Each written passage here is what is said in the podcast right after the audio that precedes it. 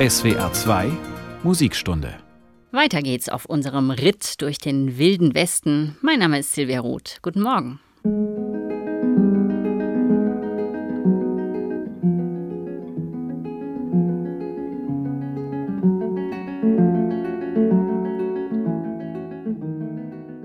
Die Weite der Prärie, ein Pferd, ein Mann, ein Hut und viele, viele Rinder in einer großen Staubwolke.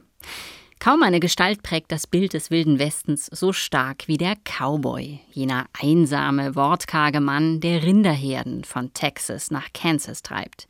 Die Cowboys sind die Ikonen des Wilden Westens, cooler als der Sheriff erlaubt, unbezwingbare Helden vor endlos weiter Kulisse. Dabei dauert ihre Ära eigentlich nur 20 Jahre lang, vom Ende des Bürgerkriegs 1865 bis zur Erfindung des Stacheldrahts. Heute begleiten wir sie bei der Arbeit. Oh, wasn't that a foolish thing for a man that his horse to part, and the riding fellow to clip his wing just because he'd lost his heart? But the prettiest girl I ever did see, she promised to be my wife, but she swore before she'd marry me, I must quit the cowboy's life.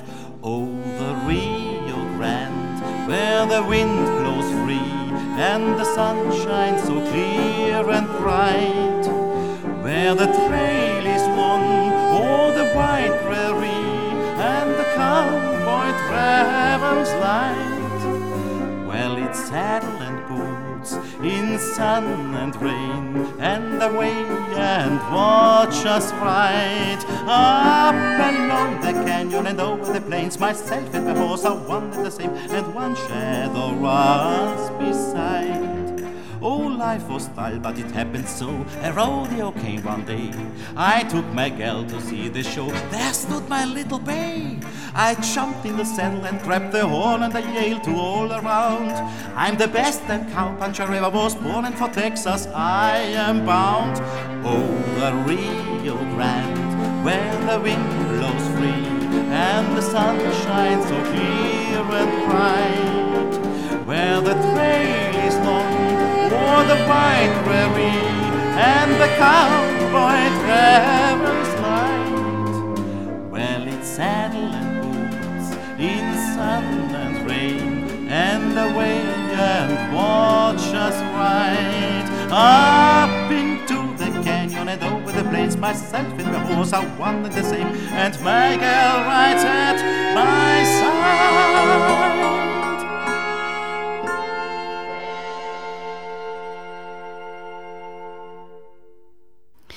Es klingt paradox, aber die große Ära der amerikanischen Cowboys ist nicht denkbar ohne die Eisenbahn. Und deshalb erzähle ich zu Beginn dieser Folge zunächst von einer der spektakulärsten technischen Errungenschaften des Wilden Westens.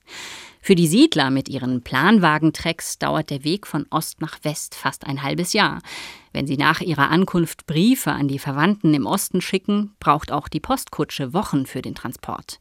Irgendwann macht der Pony Express das zwar schneller, 30 Reiter bilden eine Staffette und galoppieren die lange Route in halsbrecherischen zehn Tagen durch, aber der Traum von einer transkontinentalen Eisenbahn gärt trotzdem zunehmend heftiger. Spätestens als 1850 Kalifornien in den amerikanischen Staatenbund aufgenommen wird, scheinen die jämmerlichen Verbindungen zwischen Ost und West immer inakzeptabler. Doch eine 3000 Kilometer lange Schienenstrecke durch eine Landschaft voll waghalsiger Gebirge, reißender Flüsse, wuchernder Prärien, wie soll das gehen? Keiner glaubt so recht an die Idee. Es braucht einen kühnen Denker, den Eisenbahnbauingenieur Theodore Judah.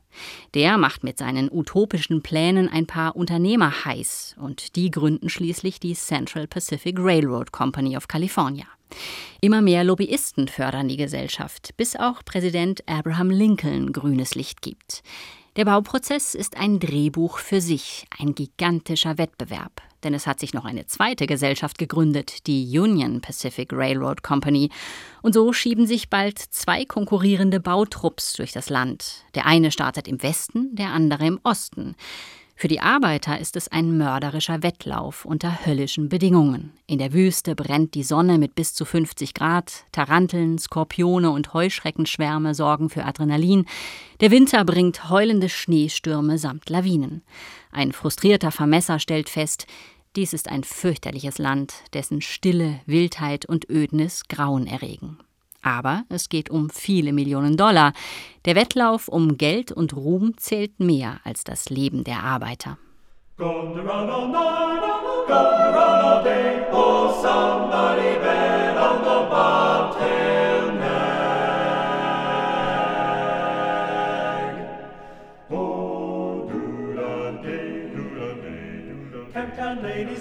sing this song, do-da-do-da. Camptown racetrack five miles long. Oh, do da day. I come down there with my hat caved in. Do da do da. I go back home with a pocket full of tin. Oh, do da day. Gonna run all night. Gonna run all day. I'll bet my money on the bobtail nag. Somebody bet on the bay.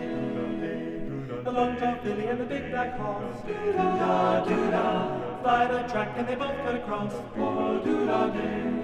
The blind horse stick in a big mud hole. Doo-da, doo-da. I can't touch bottom with a ten-foot pole. Oh, doo-da, dee. Gonna run all night. Gonna run all day. I'll bet my money on the bobtail nag. Somebody bet on me. Doo-da, doo-da, doo-da, dee. Cock up onto the track. Doo-da, doo-da. The bobtail fling well over his back. Doo-da, doo-da, dee.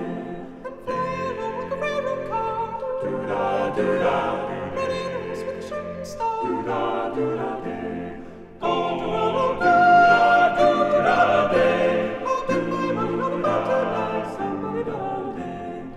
them flying in a ten mile heat. Do do do do round the racetrack, then repeat. Do-da-do-da-do-da. I win my money on the bobtail nag. Do do do do keep my money in an old tow bag.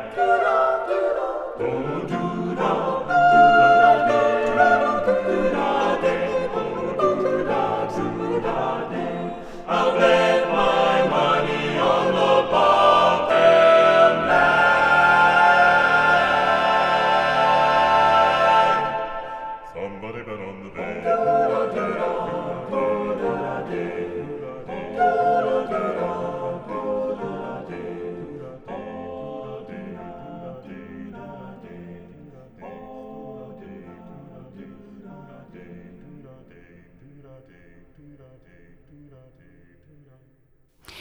Kaum haben die Eisenbahnarbeiten angefangen, schlagen Horden von Wirten und Prostituierten ihre Zelte in der Nähe der Bautrupps auf. Für Schnaps und Frauen werden die Arbeiter ihr sauer verdientes Geld schnell wieder los. Manche verlieren es aber auch bei Pferderennen, ein beliebtes Vergnügen in diesen Zeltstädten. Der Song Camptown Races und das Ensemble Chanticleer haben gerade davon erzählt. Für die Central Pacific ist der Anfang mehr als bitter. Sie startet mit ihren Bauarbeiten im Westen und die Sierra Nevada ragt wie ein unüberwindbares Hindernis auf. Der längste Tunnel durch sie hindurch soll 500 Meter lang werden. Zwar ist gerade eine neue Chemikalie entdeckt worden, Nitroglycerin. Es übertrifft die Sprengkraft von Schwarzpulver bei weitem, es ist aber auch wesentlich unberechenbarer. Die weißen Arbeiter weigern sich damit zu hantieren, also holt man Gastarbeiter aus China. In Schilfkörben seilen sie sich an Felswänden ab, stopfen Sprenglöcher, zünden Lunden, viele stürzen in die Tiefe oder werden bei Sprengunfällen zerrissen. Dennoch arbeiten sie unermüdlich weiter, fällen 80 Meter hohe Mammutbäume, meißeln steinharten Granit Stück für Stück weg. Man verachtet die Chinesen und muss doch zugeben, dass ohne diese Arbeiterarmee das ganze Projekt im Keim erstickt würde. Für die Ostgesellschaft, bei der viele Iren angestellt sind, scheinen die Arbeiten leichter. Doch auch sie haben mit Problemen zu kämpfen. Einige indigene Stämme attackieren den Eisenbahnbau aus Angst um ihren Lebensraum. Immer wieder fällt die Union Pacific hinter ihren Zeitplan zurück. Und trotzdem wird das scheinbar Unmögliche möglich. Vier Jahre nach Baubeginn, am 10. Mai 1869, treffen die Gleise in einem historischen Moment aufeinander. Feierlich wird die letzte Schwelle aus glänzend poliertem Lorbeerholz samt silberner Gedenkplatte verlegt. Der letzte eingeschlagene Nagel ist aus massivem Gold, Telegraphendraht wird an diesem Nagel fixiert. Man soll die Hammerschläge im ganzen Land hören. Auf dem Kapitolhügel in Washington knallen die Sektkorken, in San Francisco werden die Feuerwerklocken ausgelöst, in New York und Philadelphia schießen Kanonensalut, im ganzen Land wird gejubelt, die Eisenbahn rollt durch den wilden Westen.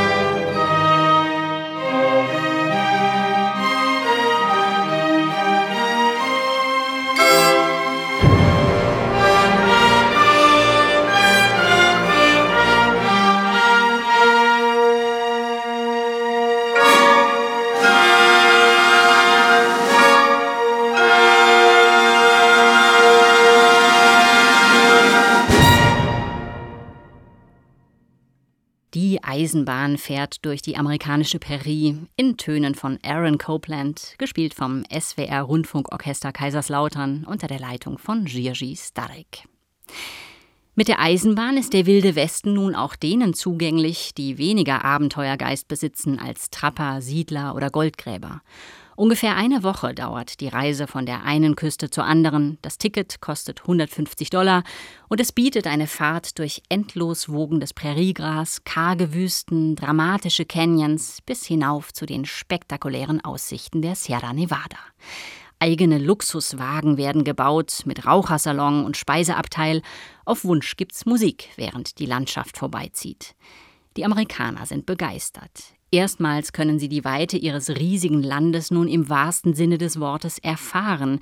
Nicht ohne Zufall beginnt mit der Eisenbahn der Aufstieg der USA zur Weltmacht.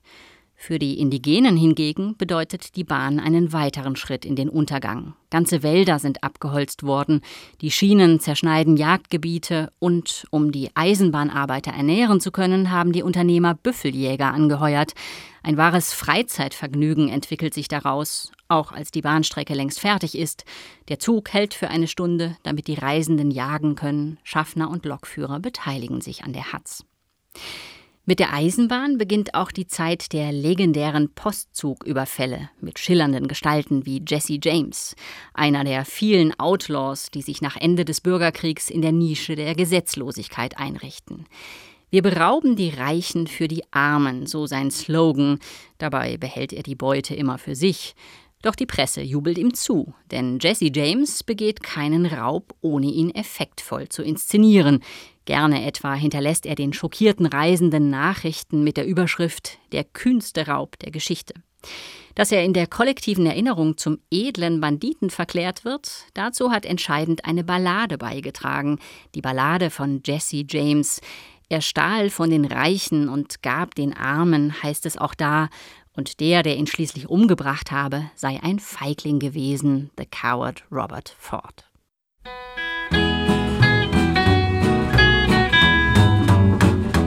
Jesse James was a lad who'd killed many a man. He robbed the Glendale train.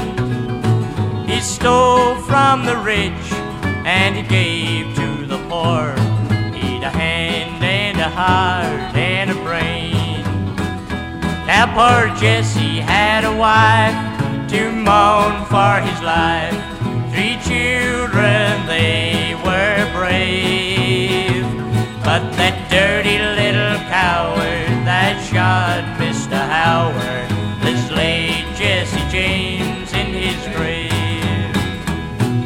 It was on a Wednesday night, and the moon was shining bright when they robbed the Glendale train. And the folks from miles about, they all said without a doubt, it was robbed by Frank Jesse James. Well, on a Saturday night, when Jesse was at home, just a token to his family brave. Along came Robert Ford like a thief in the night, and he laid Jesse James in his grave.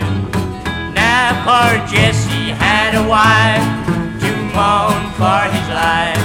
Three children, they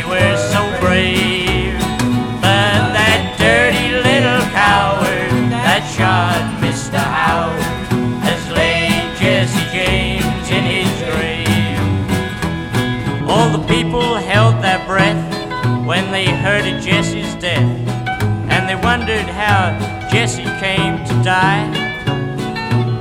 Well, it was one of his gang, good little Robert Ford, and he shot Jesse, shot Jesse James on the sly. Now poor Jesse had a wife to mourn for his life. Three children,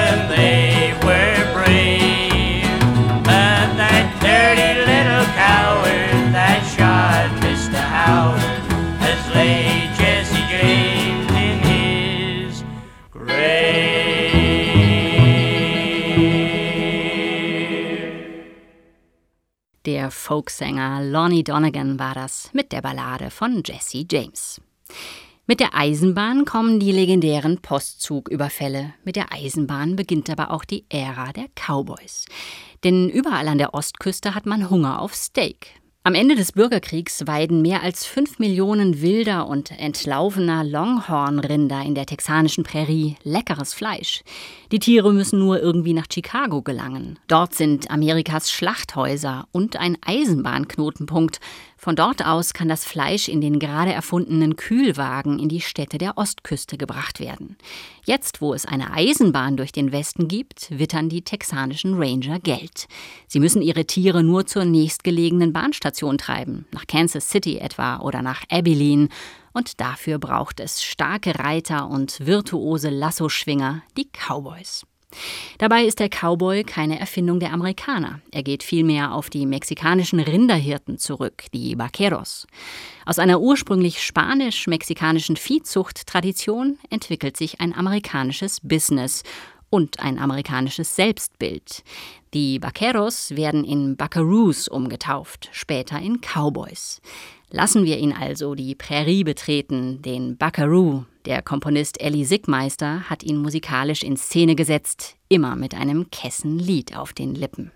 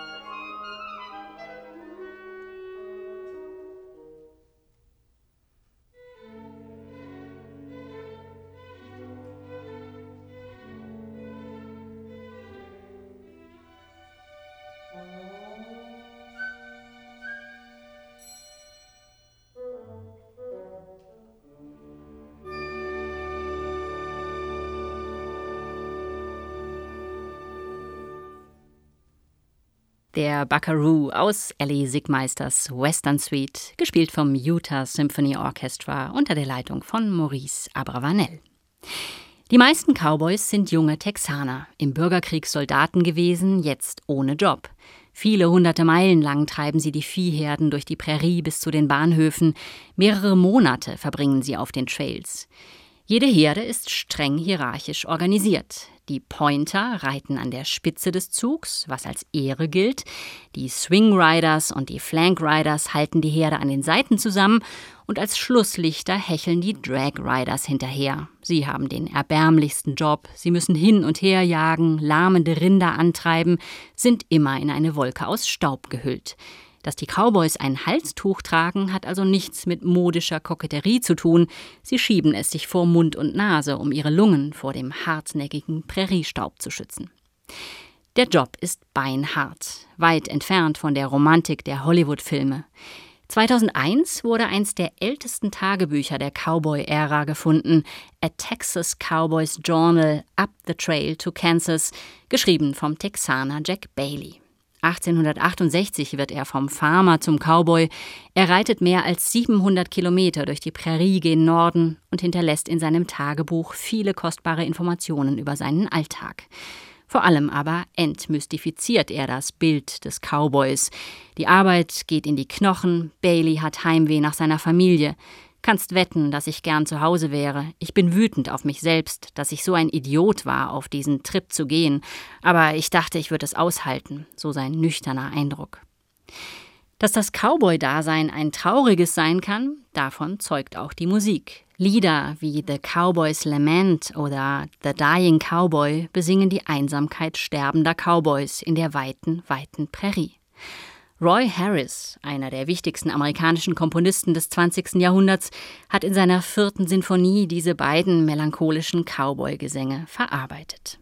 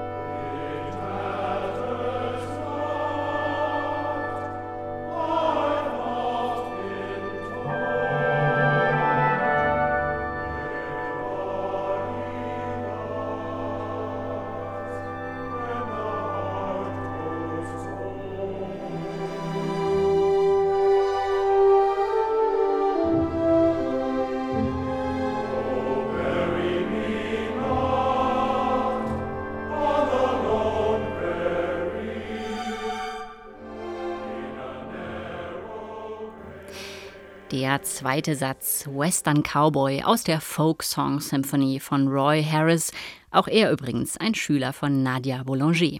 Chor und Orchester des Colorado Symphony musizierten unter der Leitung von Marin Alsop in der SWR 2 Musikstunde Wild und West Präriegeschichten. Bevor der Track losziehen kann, müssen die Cowboys die Rinder von den unterschiedlichen Ranches zu einem zentralen Ort zusammentreiben. Und dafür brauchen sie das Lasso, vom spanischen Wort Lasso, Schlinge. Auch auf dem Trip haben sie ihr Seil immer griffbereit am Sattelknauf, so können sie abtrünnige Tiere schnell wieder einfangen. Abends müssen sie die Rinder zur Ruhe bringen. Ein schwieriger Vorgang mit einer eigenen Technik. Die Cowboys reiten um die Herde herum und ziehen ihre Kreise langsam enger und enger. Die ganze Nacht müssen sie Wache halten, denn wenn nur eins der Tiere nervös wird, kann schnell die ganze Herde in Aufruhr geraten, dann kommt es zur gefürchteten Stampede. Damit die Rinder ruhig bleiben, singen die Cowboys. Und was singen sie? Schlichte Lieder, die vom rauen Leben in der Prärie erzählen, von der Einsamkeit, der Natur, der Arbeit. Häufig versehen sie einfach Melodien aus der alten Welt mit neuem Text. The Cowboys Lament, das wir gerade in Roy Harris Sinfonie gehört haben, geht ursprünglich auf das englische Volkslied The Unfortunate Rake zurück. Im Original handelt es von einem Soldaten, der an Syphilis stirbt. Meist ist der Gesang unbegleitet. Für Instrumente gibt es schließlich keinen Platz auf einem Viehtrieb. Höchstens Mundharmonikas oder Maultrommeln sind in der Jackentasche dabei. Manchmal kann auch eine Fiddle im Schlafsack transportiert werden. Die fehlenden Instrumente werden durch kunstvollen Gesang wettgemacht, etwa durch Jodeln. Und das beherrscht keiner so gut wie Jimmy Rogers, der in seinem Yodeling Cowboy von einem glücklichen, freien Cowboyleben singt. Begleitet vom Sonnenuntergang und dem Heulen der Kojoten reitet er dahin. Ich nehme meine Sorgen wie ein Spiel, behauptet er im Text. Ich bin nämlich einfach nur ein jodelnder Cowboy.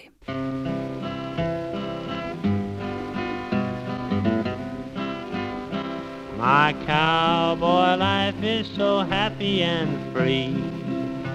Out west where the laws don't bother me.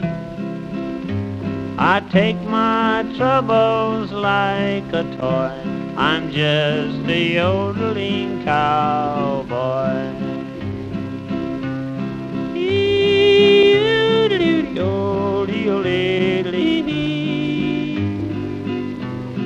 The old lady, the old lady, the old lady.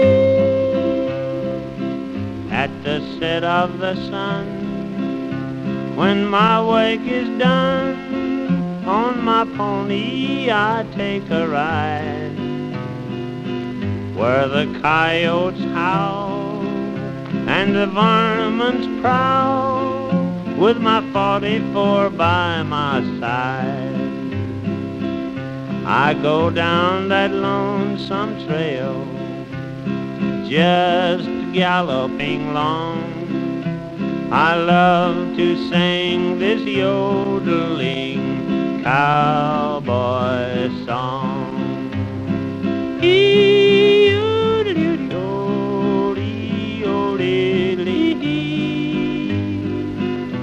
The old lady, the old lady,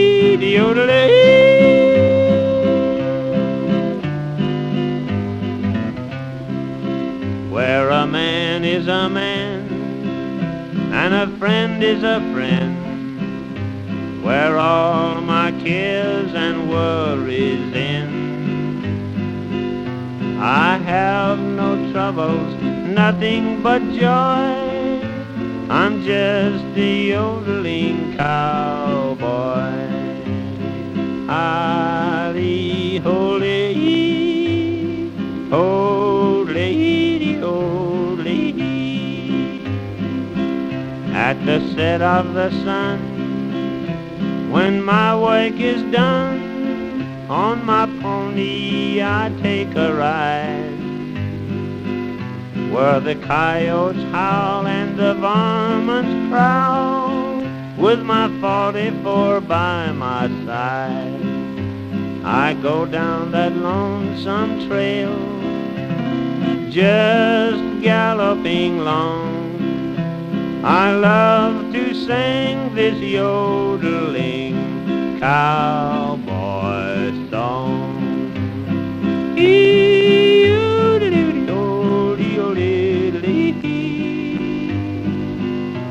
The old lady, the old lady, the old lady.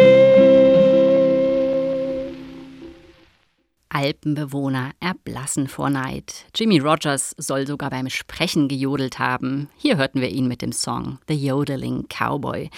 Das Jodeln ist mit den Auswanderern nach Amerika gekommen und wurde schnell zur Attraktion in den Minstrel-Shows. Ob die echten Cowboys tatsächlich gejodelt haben, steht übrigens gar nicht fest. Es könnte ihnen auch von der Filmindustrie übergestülpt worden sein. Denn neben den alten Cowboy-Liedern, die in einer Sammlung aus dem späten 19. Jahrhundert überliefert sind, entwickelt sich auch in Hollywood eine eigene Cowboy-Musik. Professionelle Songschreiber komponieren den Leinwandhelden Lieder auf den Leib, die ein romantisches Bild vom schönen, freien Prärieleben zeichnen. Sicher, auch unser Tagebuchschreibender Cowboy Jack Bailey ist bisweilen überwältigt von der Schönheit der Natur und der Unendlichkeit der Landschaft. Aber die Schwierigkeiten überwiegen bei weitem.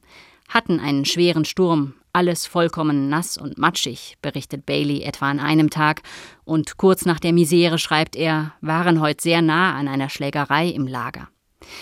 In solchen Situationen ist der wichtigste Freund und Vertraute vielleicht das Pferd, auf dessen Rücken der Cowboy täglich so viele Stunden verbringt, in einer Reminiszenz an den Wilden Westen hat die Berliner Jazz-Cellistin Susanne Paul das Pferd in einer ihrer Kompositionen verewigt und das klingt dann so.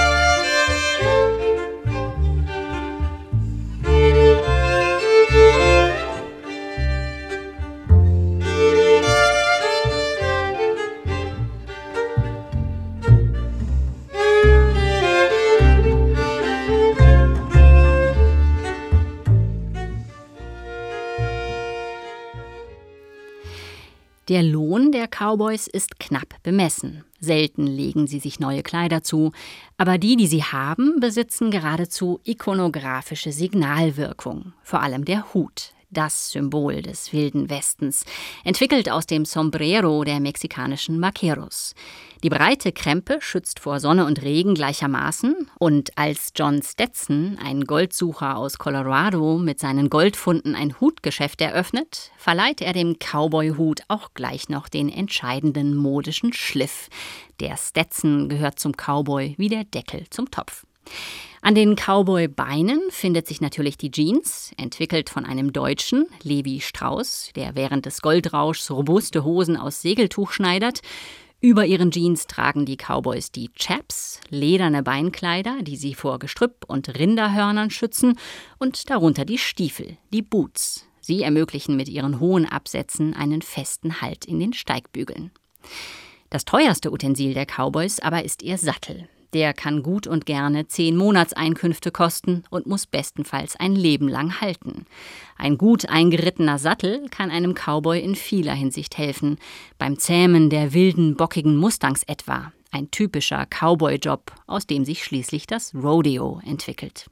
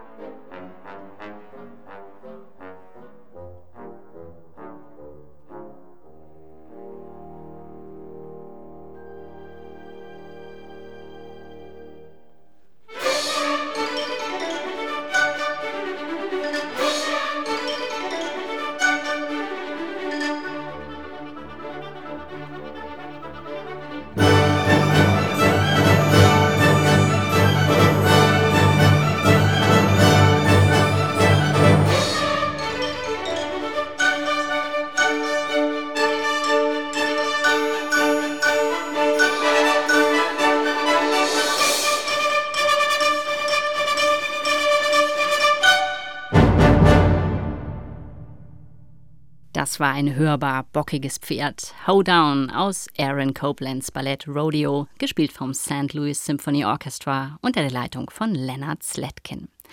Aaron Copeland, noch ein Zögling von Nadia Boulanger, wird gerne als der Populist unter den amerikanischen Komponisten bezeichnet, denn für seine farbige, pulsierende Musik hat er häufig auf Elemente des Jazz und der Volksmusik zurückgegriffen. Monatelang in der Prärie unterwegs. Das bedeutet für die Cowboys eine lange Zeit ohne Familie, ohne Frauen, ohne Alkohol. Die Zielstädte, die Cattle Towns, entwickeln sich deshalb zu wahren Vergnügungsmeilen, so etwa Abilene, die Cowboystadt des wilden Westens. Eigentlich ein Nichts im Nirgendwo, bald aber in der ganzen Prärie berüchtigt. Neben riesigen Viehhöfen für Zehntausende Rinder gibt es dort Hotels, Bordelle, Tanzschuppen und Billardhallen. Bis zu 4000 Cowboys überfluten die kleine Stadt in Hochzeiten. Tag und Nacht dringt Geschrei und Musik aus den Saloons. In Abilene gibt es an jeder Ecke eine Kneipe, weitaus mehr als es der Einwohnerzahl von 500 Menschen angemessen wäre. Manche Saloons bestehen einfach aus einem Brett, das der Wirt auf zwei Fässer genagelt hat, andere sind vornehm ausgestattet mit einem Tresen aus glänzendem Metall und Spiegeln hinter der Theke. Indigenen ist es gesetzlich verboten, den Saloon zu betreten. Chinesen und Afroamerikaner dürfen zwar, sind aber nicht willkommen. Musik gibt es in fast allen Saloons. Häufig erklingen auch hier die Lieder von Stephen Foster, etwa Ring the Banjo. Ring the Banjo!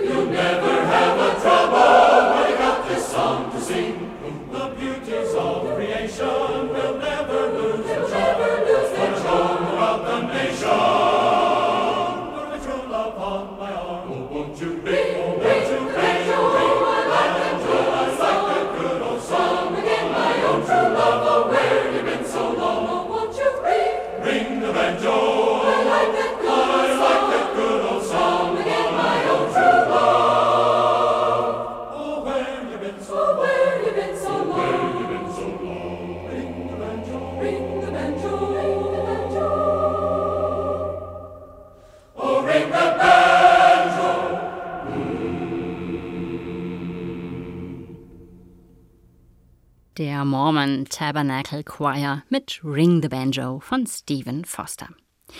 Die Cattle Towns sind bald Legenden umwoben. Sogar Touristen reisen an. Auch sie wollen sich eine Prise Wildwestgeruch um die Nase streichen lassen. Angeblich liefern sich Spieler und Cowboys in den Westernstädten legendäre Duelle. Angeblich bedient der Barmann dort nur mit einer Hand, weil er in der anderen den gespannten Colt halten muss. Nun ja, es stimmt zwar, dass die meisten Cowboys einen Six-Shooter im Gurt tragen, und es stimmt wohl auch, dass sie in der Fremde ein wenig heißblütiger auftreten als in der Heimat. Revolverhelden sind aber wohl die wenigsten unter ihnen gewesen. Jack Bailey etwa berichtet nur einmal vom Gebrauch seines Revolvers, als er ein paar Rinder aus einem Flusslauf heraustreiben muss.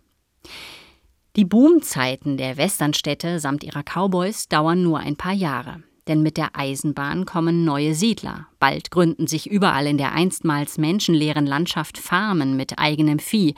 Als außerdem der Stacheldraht erfunden wird, verändert er den Westen noch einmal mehr. Die Siedler zäunen ihren Besitz ein, das offene Weideland dezimiert sich immer stärker. Die Cowboys dringen mit ihren Herden nicht mehr durch, wehren sich, zerschneiden die verhassten Drähte. Es kommt zu Streit zwischen alteingesessenen Rangern und neuen Siedlern. Regelrechte Kriege entflammen, so etwa der Lincoln County Rinderkrieg.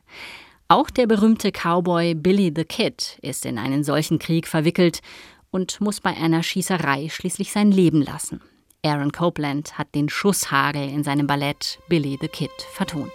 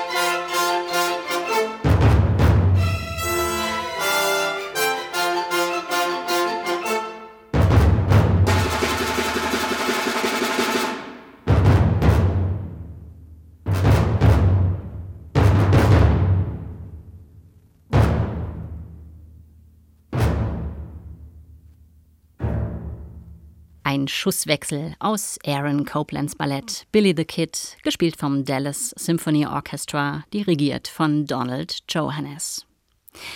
Am Ende siegt der Stacheldraht. Nach 20 Jahren ist die reale Ära der Cowboys schon wieder vorbei. Nun beginnt ihr Mythos. Sie machen Karriere als Ikonen des wilden Westens, als Helden Amerikas. Mutig und zäh, hart aber gerecht. Mit diesen Eigenschaften schaffen sie es sogar ins Präsidentenamt. Teddy Roosevelt hat drei Jahre lang als Cowboy in Dakota gelebt, bevor er sich im Weißen Haus eingemietet hat. Er wurde von den Amerikanern gerade wegen dieser robusten Vergangenheit geschätzt. Ronald Reagan hat den Cowboy zwar nur gespielt, in über 40 Filmen, aber auch er hat dieses Image für sein Präsidentenamt genutzt. Bis heute gilt, wer cool sein will, trägt Cowboyhut und Boots. Was wohl Jack Bailey zu diesem Hype sagen würde? Nun ja, er klagt am Ende seines Trails über Rheuma und Fieber, hat Schmerzen in der Schulter. Für ihn steht fest, das war sein erster und letzter Ritt als Cowboy. Morgen schauen wir auf die wilden Frauen des wilden Westens und die haben, Sie ahnen es sicher schon, Haare auf den Zähnen. Für heute verabschiede ich mich mit der samtenen Stimme von Fritz Wunderlich und einem Cowboy-Song aus Emmerich Karlmanns Operette Arizona Lady. Wie immer können Sie all das auch noch lesen oder anhören unter swr2.de oder mit unserer App. Ich bin Silvia Roth. Ihnen noch einen wundervollen Tag.